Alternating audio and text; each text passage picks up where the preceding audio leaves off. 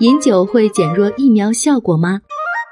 一月末，日本的国际医疗福祉大学的研究团队对一百八十七名接种了第三剂加强针的二十到七十九岁民众实施了一项调查，之后发布了一份名为《饮酒对接种疫苗的影响》的研究报告。针对其中每周饮酒数次以上的有饮酒习惯者，研究人员将他们接种后的抗体量与无饮酒习惯者进行了对比。结果发现，有饮酒习惯的人抗体量平均比没有饮酒习惯的人低了百分之十五。也就是说，有饮酒习惯的人比没有饮酒习惯的人更容易感染新冠病毒和发生重症化。那么，为什么喝酒的人抗体量会减少呢？为此，霓虹酱的记者朋友采访了正在开展相关研究的藤田烈副教授。他告诉我们说，几乎所有免疫细胞都集中在肝脏和肠道等部位，也就是说，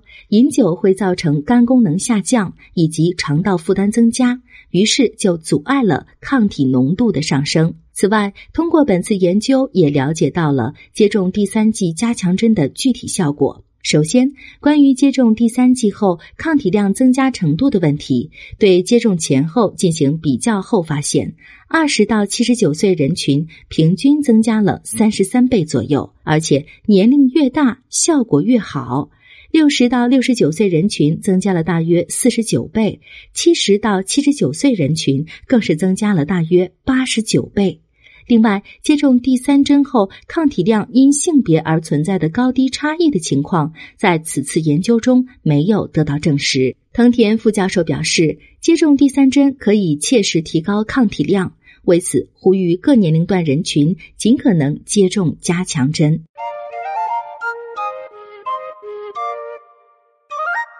听众朋友，第三针疫苗你打过了吗？